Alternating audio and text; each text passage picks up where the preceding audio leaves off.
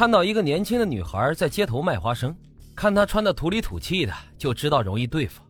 文继全这个人啊，很擅长搭讪，有人说他的嘴皮子能把死人都给说活了，所以啊，他就借着买花生和杨小芳就攀谈了起来。杨小芳基本上没有社会阅历，聊了一会儿就完全相信他了。文继全说他是临县人，他那里的工厂炼油啊要许多花生，杨小芳以后可以带着花生去他们厂里卖，他去帮忙谈个好价钱，事后啊让杨小芳给他几块钱辛苦费就行了。这单纯的女孩一下子就相信了他，跟着他坐火车就来到了本县谈生意。杨小芳这种乡下的妹子没见过世面，思想也很单纯。根本就没想过自己会遇到坏人，文继全将她带到了一个曾经杀过人的山洞附近，随后凶神恶煞的恐吓她，便将她给强奸了。杨小芳当时都被吓傻了，根本都没想起来抵抗。事后啊，文继全想起了1971年那次被捕，就是因为强奸后没有将人给杀掉，结果罪行败露。这次他强奸了这个杨小芳之后，马上就用裤带将她勒死了，然后把衣服全部扒光，花生也拿走了。多少也值几个钱不是？你瞅瞅他这点出息，尸体被他拖进去，丢在了另外一具尸体的边上。可是没想到这次啊，他失手了。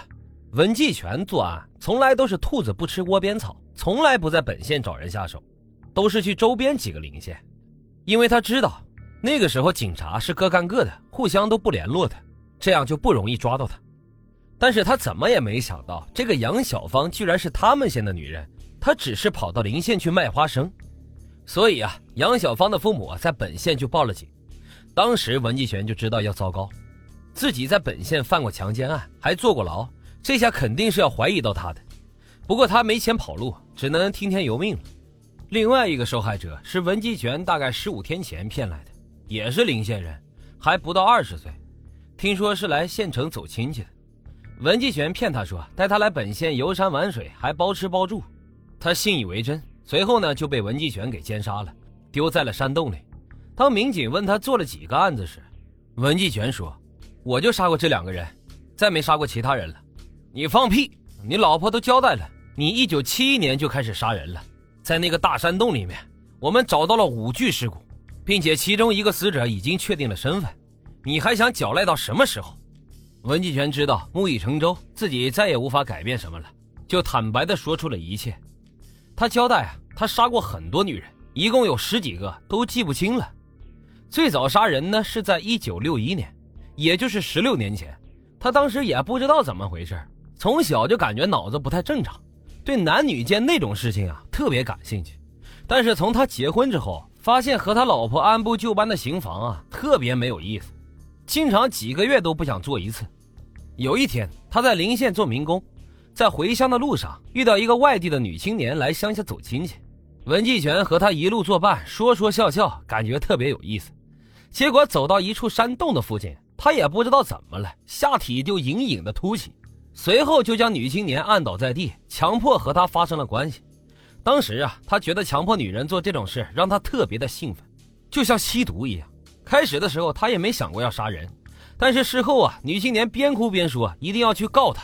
文继全心想啊，他也是一时兴起才做的坏事，并不是事先预谋的，所以他之前啊，把自己所在的村子和真实的姓名都告诉了女青年，只要他去报警，文继全根本逃不掉。六十年代，强奸妇女是可以枪毙的，当时他就想，这女青年要去告他，他是死定了，还不如直接把他给杀了。于是啊，文继全就将他活活给掐死了，他将尸体丢到了山洞里面，拿走了所有的财物。连衣服都给扒走了。从此以后啊，文继全就非常痴迷这种事情，像染上了毒瘾一样。在此期间，先后作案十几起。王红霞也是被文继全所杀，她是为了躲避丈夫而离家出走的，文继全将她骗了回来，给奸杀掉。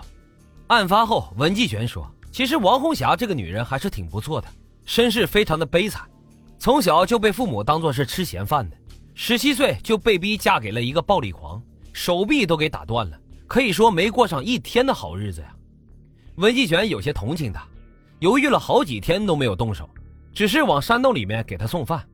后来有一次，文继全去山洞看他，当时王红霞正在午睡，因为天太热没有穿上衣。文继全看到后，直接忍不住就扑了上去，将她给强奸了，事后啊也只能是杀人灭口，人是肯定不能放走的。另外四个人也一样，一个才十九岁，受不了养父的虐待，跑到临县来找姑妈，被文继全骗到这里给奸杀了。还有一个是陶家的已婚妇女，跟王红霞一样。所以呀，这些人只要遇到了文继全，那就是个死。还有两个也是这么骗来的。张凤珍的尸体在另外一个山洞里面，他们这里的山洞特别多，到处都可以藏尸体。要说到这个张凤珍啊，可以说这个女孩是最傻了。本来在县城有好好的正式工作，竟然这么好骗。之前文继全去他们单位办事情，看到这个小姑娘挺幼稚的，就和她套近乎。后来有一天，文继全看到她在街上闲逛。说是去裁缝铺拿衣服，没有拿到，也没地方可去。文继全就骗他说来自己的家乡玩，他们那有好多的山洞，可好玩了。小姑娘就跟着文继全去了。到了山洞附近，文继全凶相毕露，要强奸她。他见文继全这个凶样，当时都吓傻了，根本都没想起来抵抗。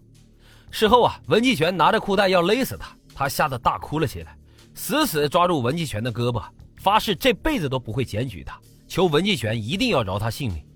文继全说：“你不死，我就得死，这是没办法的事情。”根据文继全的介绍，民警们先后找到了十来具尸骨，其中有八人被认定了身份，还有几具身份不明。这在当时啊，震惊了整个西南区域。至此，独山县公安局在经过了十一个月深入的调查研究，终于破获了这起强奸杀害十多名青年妇女的重大案件，找到了十余具尸骨。并且查明了其中八名受害者的情况，依法惩办了罪犯文继全，为民除了一大害。法网恢恢，疏而不漏，骇人听闻的杀人恶魔文继全也最终被判处了死刑。好了，今天的案子就为大家讲到这里，接下来进入到我们的互动环节。听友呼呼爱睡觉说，per per perfect，very good，excellent，好吧。我唯一会的三个英文单词全让你说了。微了个微说，特别喜欢男主播的声音，悬疑感十足，粉了粉了，晚上还要再听一次。哦，真的吗？我这么说话是不是特别的温柔？落花夕颜醉说，快快快，赶紧更新！我已经拿起小板凳开始等了。我这第一天上架上了二十集，这还催更？这不是要我更新啊，这是要我的老命啊！听友一介书生说播的不错，还是原创。是啊，这是本人第一张原创播客专辑，希望大家能够喜欢。甜汤酱说支持原创，主播加油。就是太恐怖了点我这个节目恐怖，应该不至于吧？我已经尽量的温柔了啊。如果我要是这么播的话，是不是非常的恐怖？好了，以上就是本期互动环节选出的评论。也欢迎听友们积极的订阅、点赞、转发与打赏，大家有钱出钱，有力出力。主播啊，养家糊口也不容易，还请大家多多的支持。另外，从本期节目开始会设立抽奖环节，您只要参与打赏，无论多与少，中奖的听友呢都会得到打赏金额三倍的现金红包返还。希望大家多多的参与。最后啊，再啰嗦一句，本节目接受任何形式的赞助打赏与合作，欢迎各位老板与我联系。郑重声明啊，本人会冰会火会缩了会裹，十八般武艺样样精通。您还在等什么？好了，破解犯案动机，解剖人性善恶。感谢收听老白茶馆，我们下集见。